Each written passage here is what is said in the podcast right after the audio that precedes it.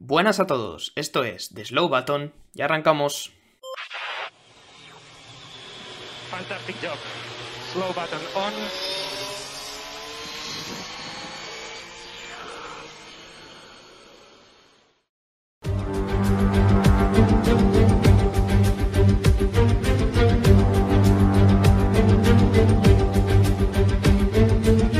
Hola, ¿qué tal? ¿Cómo estáis? Bienvenidos, bienvenidas una semana más al podcast de The Slow Button. Estamos volviendo poco a poco, igual que la Fórmula 1. Nosotros también nos estamos tomando nuestro tiempo para volver. Hace un par de semanas estuvimos por aquí con un poco todas las noticias que tenéis que empezar a conocer que eran importantes de cara a la temporada 2023. Han pasado dos, tres semanas y ahora ya tenemos mucha más chicha para contaros. ¿Por qué? Os preguntaréis. Pues porque ya se han presentado todos los monoplazas para 2023. Bueno, todos los monoplazas o todos los diseños de los monoplazas, pero me entendéis. Como siempre, para hablar un poquito de estas cuestiones y de otras, eh, tengo aquí a mis dos compañeros. Por un lado, David Porras. ¿Cómo estás, David? Pues eh, estoy muy bien, la verdad. Eh, estoy mirando, eh, ha pasado un mes literalmente de- del episodio. Dos, Eh, tres, cuatro semanas, cinco semanas, seis semanas. Lo de, lo de currar, lo de currar mal, ¿eh? Eh, aquí. nos lo sabemos poquito. En no, realidad, lo hay, que, justo. hay que decir que teníamos planeado grabar, lo que pasa es que no sabíamos realmente cuándo. Si hacer rollo tres presentaciones y grabar un episodio y luego presentar los demás, si hacer cinco y cinco. Entonces hemos dicho, bueno, ya que han presentado todos, pues lo grabamos del tirón y ya está. Exactamente. Y la otra pata de, de Slow Button, que también está por aquí, Javier Morán. Buenas tardes. Pues muy buenas tardes, chicos. Eh, pues tú lo has dicho antes, John, están los micrófonos ya cogiéndonos un poco de, de polvo, ¿no? Parece que estamos abandonando nuestro oficio, pero la verdad es que nada más lejos de la realidad. Estamos alimentando nuestra cuenta de Instagram y ahora, como bien dices tú, pues tenemos ya todos los diseños de monoplazas, porque ya sabemos que siempre tenemos a la oveja negra ante el rebaño, que en este caso sería Red Bull. Así que pues nada, arrancamos nosotros también. Claro, Javier ha dejado por aquí esta perla sobre Red Bull, de los que vais a ir a hablar mucho en el episodio de hoy, porque, como os decía en la presentación, se han presentado todos los monoplazas de 2023, o al menos todas las liveries, porque en unos equipos más y en otros equipos menos es notable que, por ejemplo, Red Bull pues ha presentado una maqueta, es decir, ha cogido cuatro cachos de cartón piedra, ha hecho el coche del año pasado, lo ha pintado con los mismos colores y no sabemos exactamente cómo va a ser el RB19 de este año, porque como decimos, es una maqueta. Pero de todos los demás equipos, más o menos, sí que hemos visto un poquito las ideas de diseño que traen y cómo están intentando mejorar el rendimiento dentro de que la Fórmula 1 ahora va a tener unos años continuistas hasta que en 2026 llegue la gran revolución, como todos más o menos sabemos, ¿no? Entonces, chicos, si os parece, lo que vamos a hacer hoy va a ser repasar los coches que se han ido presentando en el orden en el que se han ido presentando y por lo tanto tenemos que empezar con los chicos de Haas que se adelantaron mucho para presentar, ya era creo que el 31 de enero ya estaban presentando el coche y pues no sé, David, cuéntame un poco qué es lo que hemos podido ver de este Haas, que sobre todo lo que le vemos es que cada vez tiene un poco más de negro en la pintura, pero a nivel de diseño que nos han mostrado. Sí, la verdad que Haas, eh, la primera presentación de, de la temporada, eh, la verdad que sacaron literalmente cuatro fotos o cinco en redes sociales y dijeron, ala, presentado. Eh, bueno, quiero decir, ¿es escueta? Sí, viendo lo que hubo luego con algunas presentaciones, casi que te digo que ojalá más equipos hicieran lo de Haas. Eh, mostraron mostraron eh, el, el color negro, sobre todo, que, que, bueno, cubre la mayoría del coche, el, el morro sí que sigue siendo blanco. Y luego eh, hemos visto algunas cosillas. En las fotos no se ven muy bien igual, pero después hubo shakedown o hubo esto. filming day. Y, ahí sí que eh, mostraron ya fotos reales del, del coche. Y vemos que, que Haas sigue en sus, en sus cabales, ¿no? Eh, saca un coche eh, muy parecido al Ferrari del año anterior, digamos, con, que seguramente incluso tenga piezas similares o compartidas y demás, que seguramente las primeras 10 carreras pues estará en la zona media hasta que a la carrera 12 o 13 se empezarán a desinflar, irse a final de la parrilla, ¿no? Entonces lo que hemos visto es una especie de Ferrari del año pasado con menos bañera, pero aún así tenía eh, la famosa bañera de Ferrari con un perfil muy similar en los pontones y también en la tapa motor. Es que realmente es muy parecido al Ferrari del 2022, con menos pronunciada esa, esa bañera, pero, pero realmente es eh, el estilo Ferrari, ¿no? Entonces Haas parece que va a seguir en su filosofía de nosotros hablamos la temporada en las primeras carreras y luego ya veremos. Claro, Haas se presenta un poco con esa papeleta que comenta siempre David.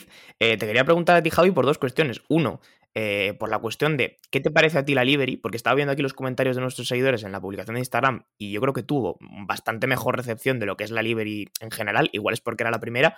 Y en segundo lugar, te quiero presentar por esa dupla de pilotos que trae Haas este año, que veremos por dónde sale, ¿no?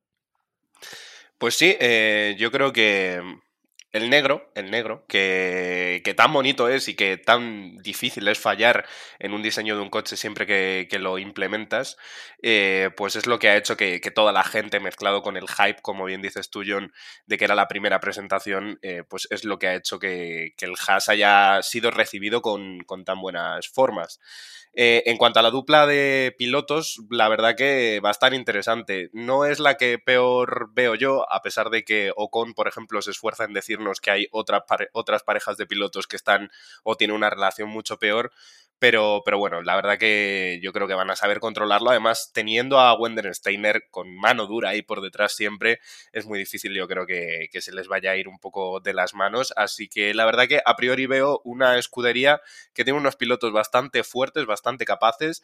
Y estoy bastante de acuerdo también con lo que ha dicho David. Ellos siempre, bueno, pues donde consiguen los puntos son en las primeras carreras por cuestiones obvias, que es eh, todo el tema económico a medida que los coches se van desarrollando, ellos no tienen el potencial para desarrollar su coche. Entonces lo más probable es que de conseguir puntos lo hagan en las primeras carreras y tienen una dupla de pilotos bastante, bastante fuerte.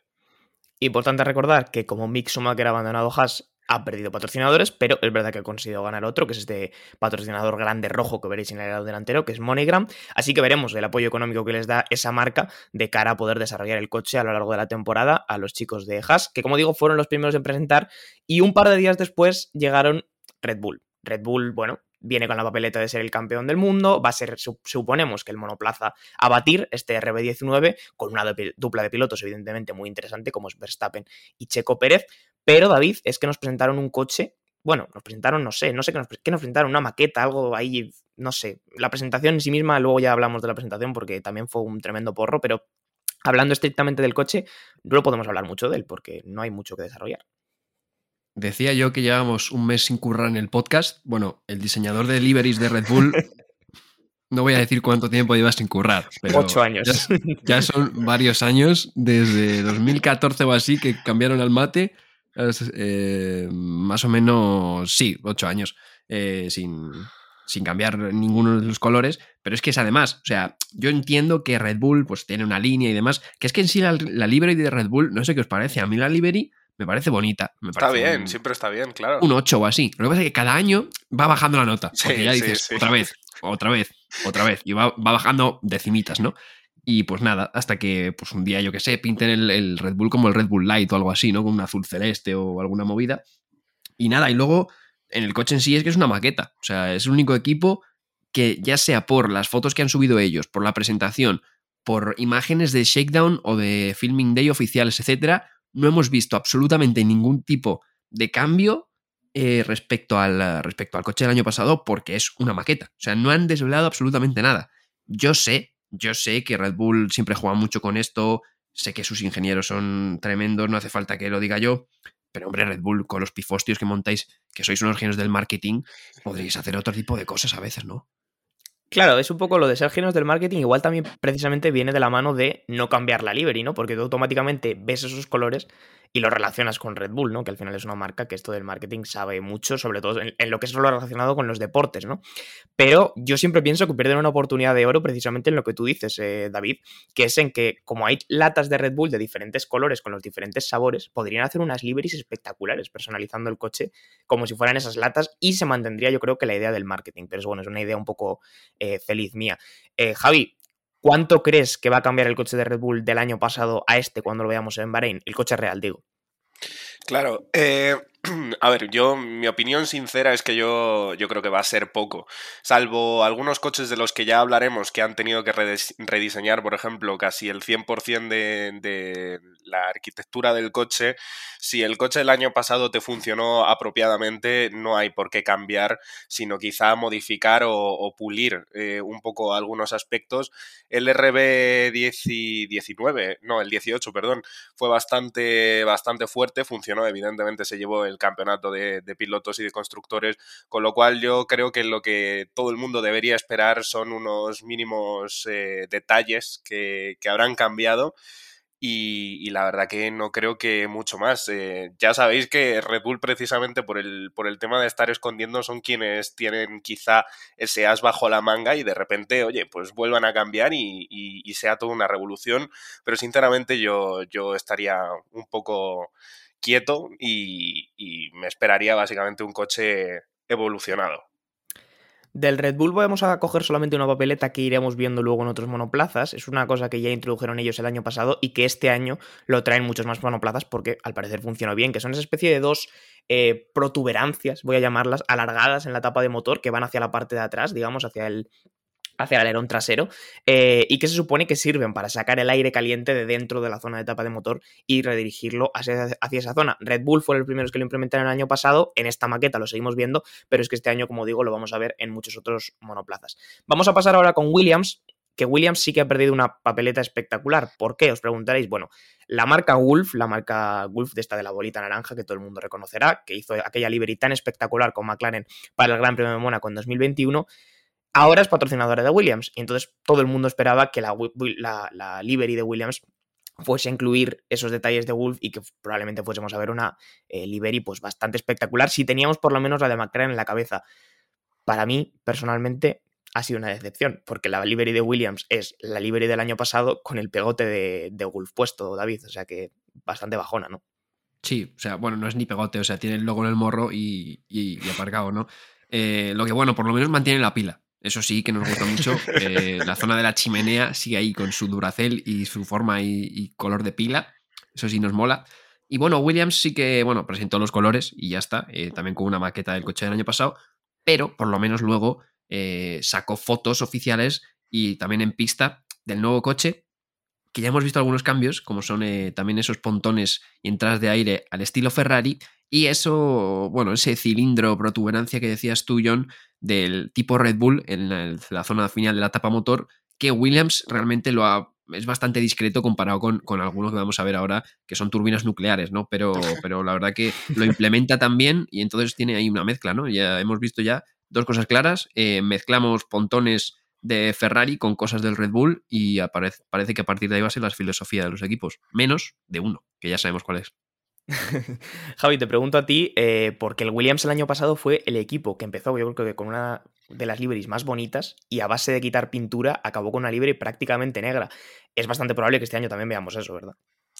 Eh, sí, de hecho te iba a decir que es algo que debería ser noticia, pero poco a poco va a dejar de ser eh, noticia, más que nada porque nos tenemos que acostumbrar, y esto es algo que, que, nos entristece un montón, yo creo que a todos los amantes de la Fórmula 1 que son un poco más gold, por así decirlos, eh, y es que eh, este año, con, los pesos de, los monoplazas que, que, está rondando, creo que los 798 kilos, los equipos están tirando literalmente de los pelos para tratar de rascar ahí los, los gramos eh, de, pintura y por lo tanto eso lo único que hace es que los coches pues se vayan tornando cada vez más negros. El año pasado, como bien decías tú, John, empezamos con una livery que realmente es bastante parecida a la de Williams de este año, lo único que pues por tema de pesos, que el año pasado sí que es verdad que, hubo algunos equipos que, que estuvieron sufriendo bastante, pues se fue tornando negra y es el temor de, que tenemos todos los aficionados este año, salvo en algunos coches que ya directamente, y, lo comentaremos un poco más adelante, han mezclado eh, su diseño con pintura de un color y literalmente parte del coche en, en el color original de la fibra de carbono, que es ese negro piano.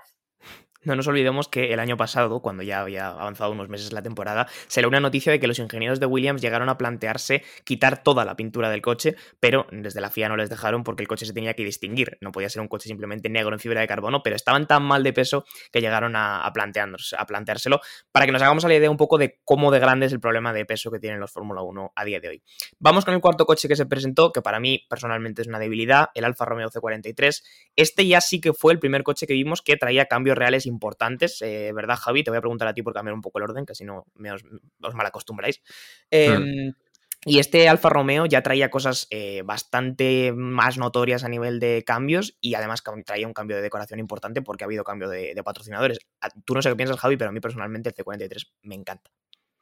Pues sí, la verdad, yo estoy totalmente de acuerdo contigo, John. Eh, el negro y el rojo son colores que nunca fallan y la verdad que la forma tan original en la que los han implementado en, el diseño de este coche pues ya hace que sea la caña de España porque este cambio de patrocinio al que hacías tu referencia, John, es el de Orlen por Stake. Stake, si no tengo mal entendido, es eh, algo así como una casa de apuestas o algo así. Por sí, lo tanto, tipo casino más bien. efectivamente, más, más casino. Pues el rojo y el negro vendría a representar un poco lo que, lo que viene a ser en la ruleta, pues el rojo y el negro, eh, las zonas en las que puedes caer con la, con la pelotita. Y ese verde en forma de trébol, la verdad que así un poco como si fuera la suerte, ¿no? Efectivamente, la verdad que ha sido una, una libre bastante original y a nivel de cambios, es verdad que vemos un Alfa Romeo que parece estar bastante trabajado con esas protuberancias a, las que nos referíamos antes en la tapa motor, que parece que su misión, y lo estamos viendo en casi todos los equipos, es la de redirigir o canalizar un poco el aire hacia la zona del Bing Wing la, o la zona trasera, zona en la que también se encuentra efectivamente el difusor. Pues sí, ¿no? Ese Alfa Romeo que venía con cambios. Eh, te pregunto a ti, David, un poco porque es curioso el concepto del Alfa Romeo, eh, que sí que trae esas protuberancias en la parte de atrás de la tapa de motor, a pesar de que hemos visto que los equipos que tienden a no utilizarla son precisamente los de motor, los de motor Ferrari. Entonces ahí Alfa Romeo está haciendo una pequeña mezcla de, conceptos, ¿no? Sí, me llama bastante la atención. El Alfa Romeo, pese a ser motor Ferrari, eh, hemos visto que, el Haas es muy, muy parecido al, al Ferrari en sí eh, pero luego el, el, Alfa Romeo no. El Alfa Romeo tiene, aparte del tema de la tapa motor, que hemos visto que en, en Haas y en Ferrari es como más aplanadita, ¿no? Y sin tanta. sin tanto bicho, ¿no? Digamos, sin tanto redondel ahí atrás. Luego también, realmente los pontones son muy parecidos al tipo Red Bull, menos la entrada. La entrada sí es eh, forma Ferrari, o sea, digamos forma Ferrari, pero no se hunden, digamos. y tienen la caída esa, más tipo Red Bull, entonces yo creo que han mezclado ahí conceptos, igual, no sé, eh, también Alfa Romeo, un equipo que el año pasado le pasó lo mismo que al Haas, que sacó los puntos al principio de temporada. Veremos este año cómo, cómo funciona el Alfa Romeo. Lo que seguro es, es que, vamos, va a ser el, más bonito posiblemente de la, de la parrilla. Y otros que han sabido, digamos, instalar el negro de una manera eh, que no se cante mucho, ¿no? Como, por ejemplo, le pasó a Williams, que empezó a quitar pintura. Yo creo que estos con los pontones así negros han sabido más o menos eh, camuflarlo bien para que quede bonito. Bueno, los italianos siempre encontrando una forma elegante de hacer las cosas, ¿no? El Alfa Romeo que nos sorprendía por esos motivos, también por ese suelo que traía una especie de dientes en, los laterales, es una cosa curiosa que veremos si, si, se mantiene en Bahrein, pero que llamó bastante la atención, y también una toma de aire que venía partida en cuatro. Eh, hubo rumores que eso tenía que ver con el cambio de la estructura anti-vuelco después del accidente de Wang Yuzu, luego el equipo confirmó que no, eh, como tal, o sea que era simplemente una nueva distribución de la toma de aire, mientras que la estructura de antivuelco pues se mantiene, se mantiene igual. Veremos qué tal rinde ese Alfa Romeo, del que ya digo, vimos bastantes detalles curiosos. Un coche del que no vimos tantos detalles curiosos fue el Alfa Tauri. El AT04 incluye los detalles rojos de Orlen, que se fue precisamente de Alfa Romeo, y a vosotros chicos no os gusta nada. A mí, personalmente, mm, yo me espero a verlo en pista. Creo que me va a gustar más en pista, pero el Alfa Tauri ha gustado poco. Eh, te pregunto a ti, Javi, ¿qué me cuentas del Alfa Tauri? Que es uno de los coches que menos cambios ha traído y que más parece una maqueta, ¿no?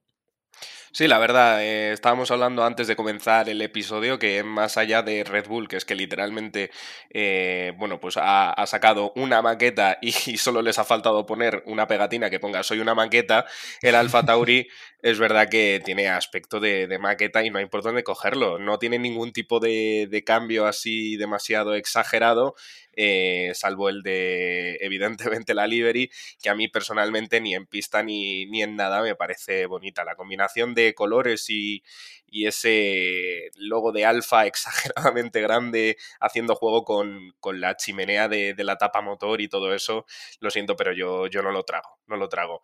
Y aparte que de momento, oye, pues parece que se han arriesgado bastante a poner pintura o quizá van sobrados o simplemente aceptan que van a ser el último coche porque esto ya lo estuvimos hablando el otro día, mucho cuidado porque Alfa Tauri huele un poco a, coche que va a ocupar la, la, décima posición. Pero bueno, yo tampoco quiero, tampoco quiero demasiado, ¿no? Habrá que esperar como bien dices tú, John, a verlo en pista y, pues nada, a ser pacientes, ¿no? Que de esto va la Fórmula 1 en, estos meses. Para no alargarnos demasiado, demasiado y como Javi ha hecho un buen análisis del, del Alfa Tauri, David, te voy a preguntar directamente ya a ti por el siguiente, que es el McLaren MCL60. El 60 es porque McLaren cumple 60 años eh, en la Fórmula 1. Eh, y McLaren yo creo que ha hecho cosas bien, por ejemplo, la presentación, David, yo tengo que decir que la presentación de McLaren a mí me gustó, fue cortita y al pie, presentar, pusieron un pequeño vídeo, hablaron un poquito con los pilotos, sacaron dos fotos del coche, 20 minutos y a correr, o sea, una presentación como debe de ser y no lo que hizo Red Bull, pero luego es verdad que es un poco el otro coche que más lo hemos visto maqueta, es decir, trae cambio respecto al año pasado, pero no parece un concepto como muy trabajado, ¿no? Y habrá que esperar a Bahrein para ver qué es lo que han traído de verdad. Sí, lo que más preocupa del McLaren es que ya el propio equipo ha dicho que, bueno, que se esperan un poco a las mejoras de principio de temporada. Eso significa que literalmente el coche que ha salido pues no ha, no ha gustado demasiado, ni siquiera internamente. Entonces, eh, vamos a ver, porque esa pelea del año pasado, eh, que estaba bastante apretada eh, con Alpine y McLaren, básicamente McLaren se sostuvo porque el Alpine rompía motor cada tres carreras, pero por rendimiento estaba ahí atrás y es que a final de temporada el Aston Martin ya le escogió en cuanto a ritmo, ¿no? Y realmente tú ves el coche y es un render que sí que tiene algunos pequeños cambios, como las, las tomas de aire y demás, y tiene ahí una pequeña... No llega a ser esa curva del Ferrari, pero sí que tiene una especie de... no sé cómo explicarlo, ondulación ahí en el pontón, pero realmente muy muy, muy parecido al del año pasado que acabó en la temporada, no el que empezó, evidentemente, porque empezó con un coche eh, totalmente diferente al que acabó. Pero, pero sí, básicamente, McLaren veremos cómo, cómo sale del paso, porque ahora mismo eh, dicen que, bueno, dicen, eh, la mayoría de la gente, las apuestas, esto es a ciegas totalmente, pero bueno, que la mayoría de la gente pone Alpine y Aston Martin por delante de McLaren, ya por lo que ha salido y por lo que ha dicho un poco el entorno del equipo. Te pregunto a ti, Javi, otro equipo con muchísima presencia del negro, no lo es Cornen, o sea, es una livery que tiene más negro prácticamente que el color naranja típico de McLaren. Y tú sí que nos comentaste que, bueno, sí que había algunos cambios interesantes, ¿no? A nivel de la entrada de aire, a nivel de los pontones, sí que los de McLaren han intentado hacer algo por, por mejorar su coche. También el alerón delantero era bastante curioso, ¿no?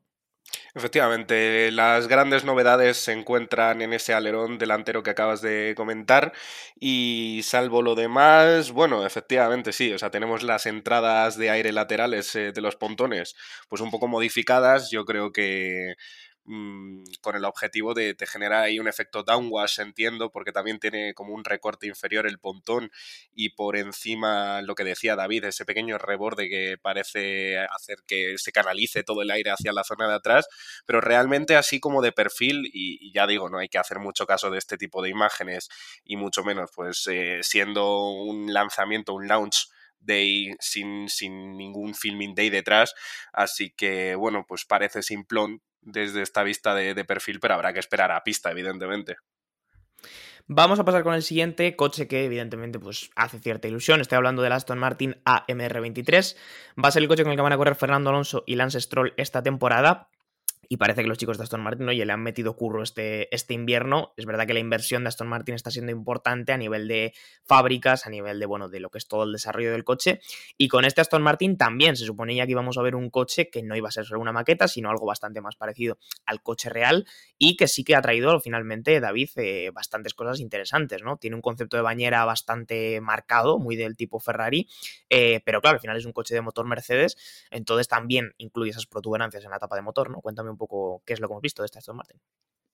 Sí, el Aston Martin es que es, mm, dicho por ellos además, un 95% nuevo, ¿no? Cuando salió Mike Crack a hablar, el pobre tiene unas ojeras impresionantes, la verdad que se han sabido la de currar los de Aston Martin, que sí, que la verdad que tú ves el coche y cuando salió a mí me sorprendió que hay muchos comentarios diciendo, es igual, tal, y tipo, joder, no sé dónde veis que es igual, porque es que cualquier parte que miras, la única parte que igual es parecida es la entrada de aire del pontón, que es estilo Red Bull, que ya es como acabó un poco la temporada y aún así ni siquiera es exactamente igual. Está todo prácticamente perfilado, nuevo, esa zona de bañeras también eh, mucho más cerradita, digamos que la de Ferrari, el morro es completamente nuevo, esas dos columnitas, ¿no? Digamos, a lo largo de la tapa motor, eh, que es algo parece propio del motor eh, Mercedes sobre todo, es que es prácticamente nuevo todo, y es que ya lo dijeron ellos incluso, o sea, no, no, no hay nada más que añadir y, básicamente eso, eh, no sabemos cómo funcionará, pero por lo menos eh, se nota que hay cambios ¿no? en, el, en el coche.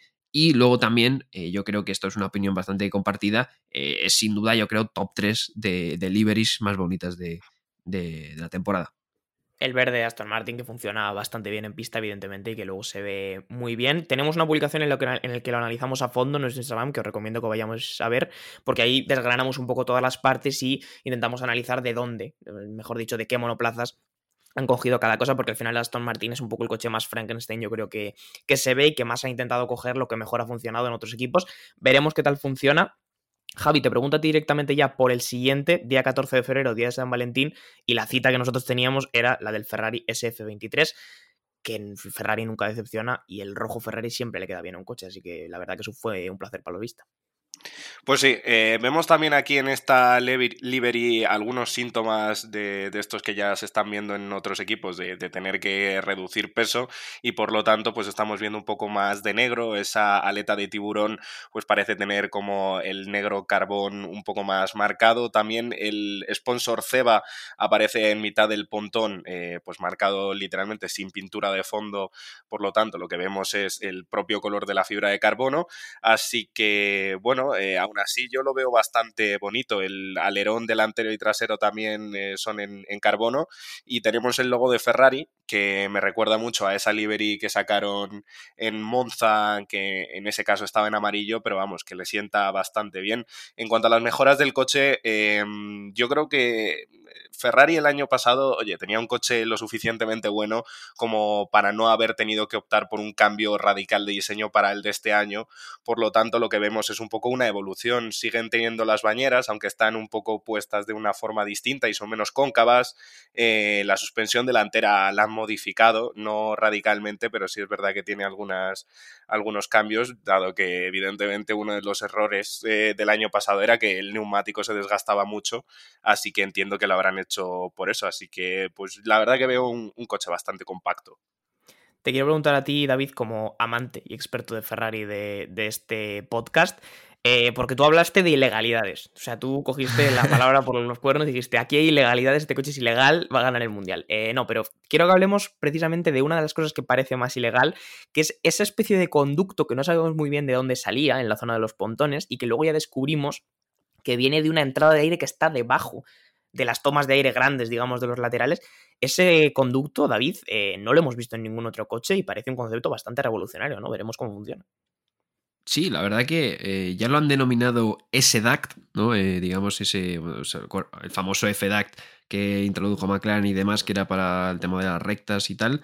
esto hace forma de S, entonces lo han denominado, S-DACT, que realmente todavía no saben para qué es. Si es para tema refrigeración, porque va justo a la zona eh, de la refrigeración. Lo que pasa que me acuerdo que Ferrari al principio, bueno, al principio, eh, cuando, mm, cuando se acabó la temporada, salió información diciendo que estaban contentos con la, con la refrigeración y no sé si os acordáis de eso, que no iban a tocar demasiado la refrigeración.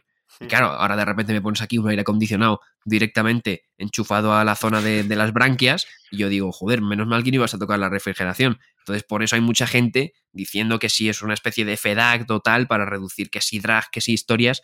No sé, eh, habrá que ver eh, tema de, de qué, qué, hace eso, porque ya te digo, dijeron que no iban a tocar la refrigeración y de repente ponen ahí un hueco literalmente apuntando a las branquias, ¿no? Otra cosa que también eh, al principio chocó mucho fue esos temas del alerón delantero, esas estructuras, eh, digamos, de triangulitos, ¿no? Como unos eh, pivotes en los alerones delanteros. También tenemos una publicación en Instagram explicándolo porque a Mercedes se lo prohibieron el año pasado y Ferrari pues ha cogido y los ha puesto y es que han modificado el reglamento, digamos que, bueno, si es tema estructural y demás, pues es válido, si es tema aerodinámico y tal, no. Entonces, el tema de Ferrari pues los ha puesto ahí cosa que a Mercedes no lo dejaron hacer el año pasado, pero tenemos, ya os digo, una publicación en Instagram que lo explica mejor para ver eh, que, bueno, que realmente eh, no, no hay nada ilegal, lo que pasa que, bueno, yo ya me vine arriba y dije ilegalidades. bueno, veremos a ver si el conducto este del que hablamos no es eh, una especie de sistema de retorno de la boquilla por la que beben agua los pilotos, de tal manera que Leclerc y Carlos puedan soplar por ella y eh, apagar el incendio que llevan en la parte de atrás, porque el motor del Ferrari, como sabemos, en cualquier momento puede volverse un motor terriblemente ilegal, ¿no? Pero bueno, en cualquier caso, y más allá de las bromas, como bien dice David, tenemos esa publicación también analizando los dientes del alerón delantero de Ferrari, por qué este año les han permitido hacerlo y por qué el año pasado a Mercedes no les dejaron. Y hablando de Mercedes precisamente, pues llegamos al W14, que sorprendió, sorprendió cuanto menos porque estaba la duda de que si íbamos a ver un coche plata, si íbamos a ver un coche negro, y han ido de frente. O sea, la gente de Mercedes es una gente honesta y ha dicho, vamos a hacer el coche negro entero, y así por lo menos ni siquiera nos queda feo que haya fibra de carbono porque en pista pues no se va a distinguir, ¿verdad, Javi? Pues así es, John. Eh, se conoce que este equipo pues, debía tener problemas eh, de sobrepeso el año pasado, a pesar de tener este concepto sin pontones, que nada tiene que ver con, con, realmente el peso total del coche, ya que lo único que hace es que los radiadores estén dispuestos de una forma totalmente distinta. En vez de estar horizontal, pues están de, de manera vertical. Así que, pues suponiendo que el peso era básicamente el mismo, han optado por, por reducir todo el peso posible y la solución que han encontrado ha sido un poco la, la de todos, pero ya exagerado al 100%, es decir, todo el coche negro, mitad, mitad para arriba lo ponemos de color, del color negro de pintura real y mitad para abajo pues es fibra de carbono y se acabó sin ningún tipo de problema. Eh, ¿Que va a gustar más mm, o menos? Pues oye, ya depende cada cual allá con su, con su opinión. Eh, por lo menos tienen la excusa de, que es el retorno de, Hamilton, supongo, ¿no? O, o, vete tú a saber. Lo que está claro es que a mí personalmente no me, no me gusta. Por algo se les llaman Silver Arrows, ¿no, chicos? Claro, pero es curioso, David, y te lo pregunto a ti porque es una cuestión así un poco histórica y sé que a ti te mola este rollo. Mercedes en su momento corría con el color blanco y cambiaron al color plata por una cuestión de peso y ahora vuelven al color negro también por una cuestión de peso. Es casi una justicia poética de la historia, ¿no? Un poco, es algo bonito. Sí, algo vi el otro día. Eh, sí, eso, la historia esa que realmente cuentan siempre, que, que no sé si es verdad o no, eh, muchos dicen que sí, otros dicen que es leyenda urbana, que en su momento eran blancos y empezaron a lijar y se quedaron plateados para, para reducir peso. Y ahora tienes a Mercedes volviendo el coche negro eh, para reducir peso otra vez, ¿no? Sí, la verdad que a ver, Mercedes se lo ha montado de, como ha dicho Javi, ¿no? Ha dicho, pues teníamos una Liberty negra hace un par de años, pues pintamos la mitad del coche para arriba eh, que tiene que tener pintura en negro y lo demás pues lo dejamos así y ya está, ¿no? Y es que además no se han cortado, quiero decir, no han dicho nada porque la otra vez fue por el tema del racismo y demás, la iniciativa que tuvo Mercedes con Hamilton y tal, ahora lo han dicho abiertamente, necesitamos reducir peso y hemos cogido el coche y lo hemos pintado de negro, o sea, ya está. Eh, sí, la verdad que, bueno, soluciones, ¿no? Fáciles.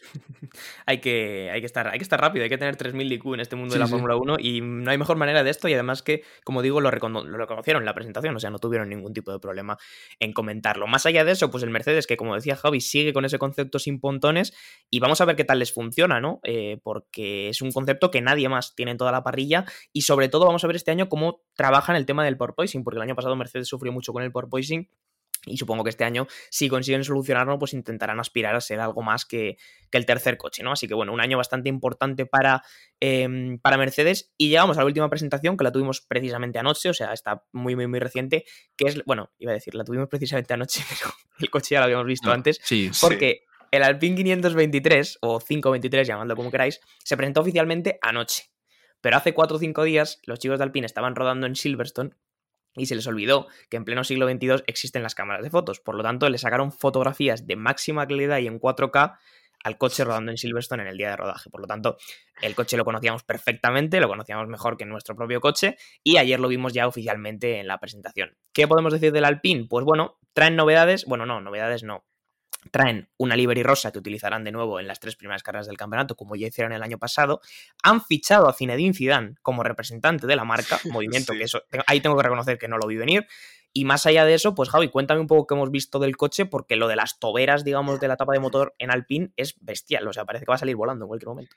Sí, sí. Eh, pues mira, John, si te parece, voy a recoger un poco una cosa que has dicho antes, y es que eh, básicamente este, este coche eh, lo, estamos viendo eh, tal cual, o sea, 4K, 4K, eh, las imágenes en Twitter te, salían un poco como si las pudieras descargar en 4K, o sea, para que veáis la, calidad con la que fue fotografiado este Alpine, así que pues de novedades justitas y además si a esto lo, lo, acompañamos con que el año pasado, si no llega a ser por tantos fallos de motor, pues hubiera sido claramente el... Bueno, de hecho, ¿en qué posición acabó Alpine? Perdón, chicos.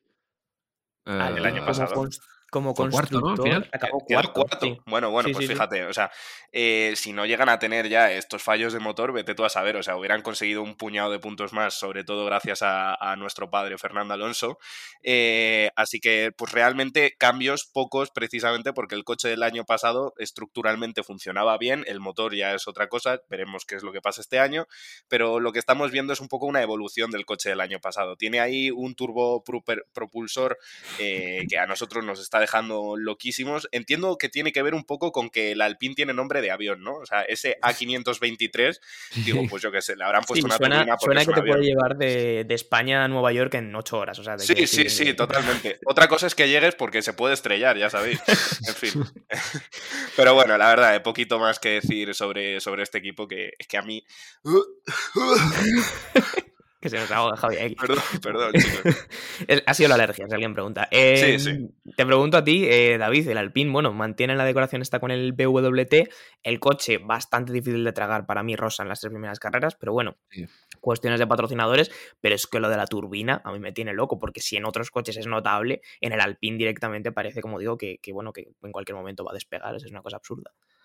No sé exactamente qué categoría es, no sé si son los Fórmula 3000 o los Eurofórmula no sé qué, que llevan Sí, eh, una sí. especie de, de bichote al lado del motor también así enorme, parece eso, literalmente. Sí. Eh, no sé, la verdad, eh, es yo creo que la más, la que más se ve, ¿no? La más grande de, de todas las que hemos visto, igual es algo solo del motor Renault y por eso lo hemos visto única exclusivamente en el, en el Alpine. Y, y sí, básicamente el Alpine pocos cambios, muy parecido el, el- el modelo, digamos, al del año pasado, que, básicamente era eso, ¿no? Eh, fallos de motor constantes, lo que les alejó un poco de, esos puntos. Lo demás bastante similar. Yo debo decir que a mí la livery normal, que azul y rosa, me gusta. eh, ya me gustaba el año pasado. La livery rosa sola es bastante complicada de digerir, sobre todo porque es que es, un rosa muy poco, o sea, es muy chicle. O sea, no, si fuera un tipo más fucsia o tal, pero es que es rosa palo viene. O sea, entonces, eh, la verdad que prefiero, prefiero la, la livery normal, la verdad. Pues hemos llegado al final. Estos son los 10 coches que se han presentado, se han terminado las presentaciones y ahora la siguiente parada que tenemos en este arranque de temporada van a ser los test de Bahrein, que los tenemos ya a la vuelta de la esquina la semana que viene. Ahí ya sí que vamos a poder ver un poco los coches de verdad y sobre todo los vamos a ver en una condición real de rodar en pista, aunque solo sean test, ya será bastante más que, que esto que hemos visto estos días. Así que vamos a cerrar por aquí. Hemos hecho este, solamente queríamos hacer este resumen de coches y nada más, que si no nos extendemos en el tiempo. Eh, os doy las gracias. Gracias David por pasarte por aquí. Pues nada, eh, muchas gracias a ti, John, y la verdad que ya ganas de sentarme ocho horas durante tres días a ver coches simplemente dar vueltas con el único propósito de eh, probarlo, ni siquiera de sacar a hacer tiempos, pero bueno, eh, otro año más viendo coches dar vueltas sin ningún tipo de propósito. Supongo, Javi, que tú te sumas también a esta, a esta corriente de ver durante ocho horas coches dar vueltas. Voy, voy a ser breve, es mi pasión. No se lo digáis a nadie. Pues nada, chicos, nos despedimos por ahora. Como digo, la semana que viene estaremos, evidentemente, cubriendo todo lo que vaya saliendo en los test. Os estaremos informando por todas nuestras redes sociales. Os recuerdo Twitter, Instagram, eh, iba a decir Facebook, pero no utilizamos Facebook, así que no me flipo. Eh, en cualquier caso, quería daros las gracias por, por escucharnos cada semana, cada semana cuando estamos, porque la mayor parte de las semanas ahora no estamos, pero en los test volveremos, analizaremos todo en publicación en Instagram, analizaremos todo por aquí también con un podcast. Y poco más que decir, daros las gracias a vosotros. Nos vemos la semana que viene. La temporada 2023 está a la vuelta de la esquina. Un saludo. 33. Como 33.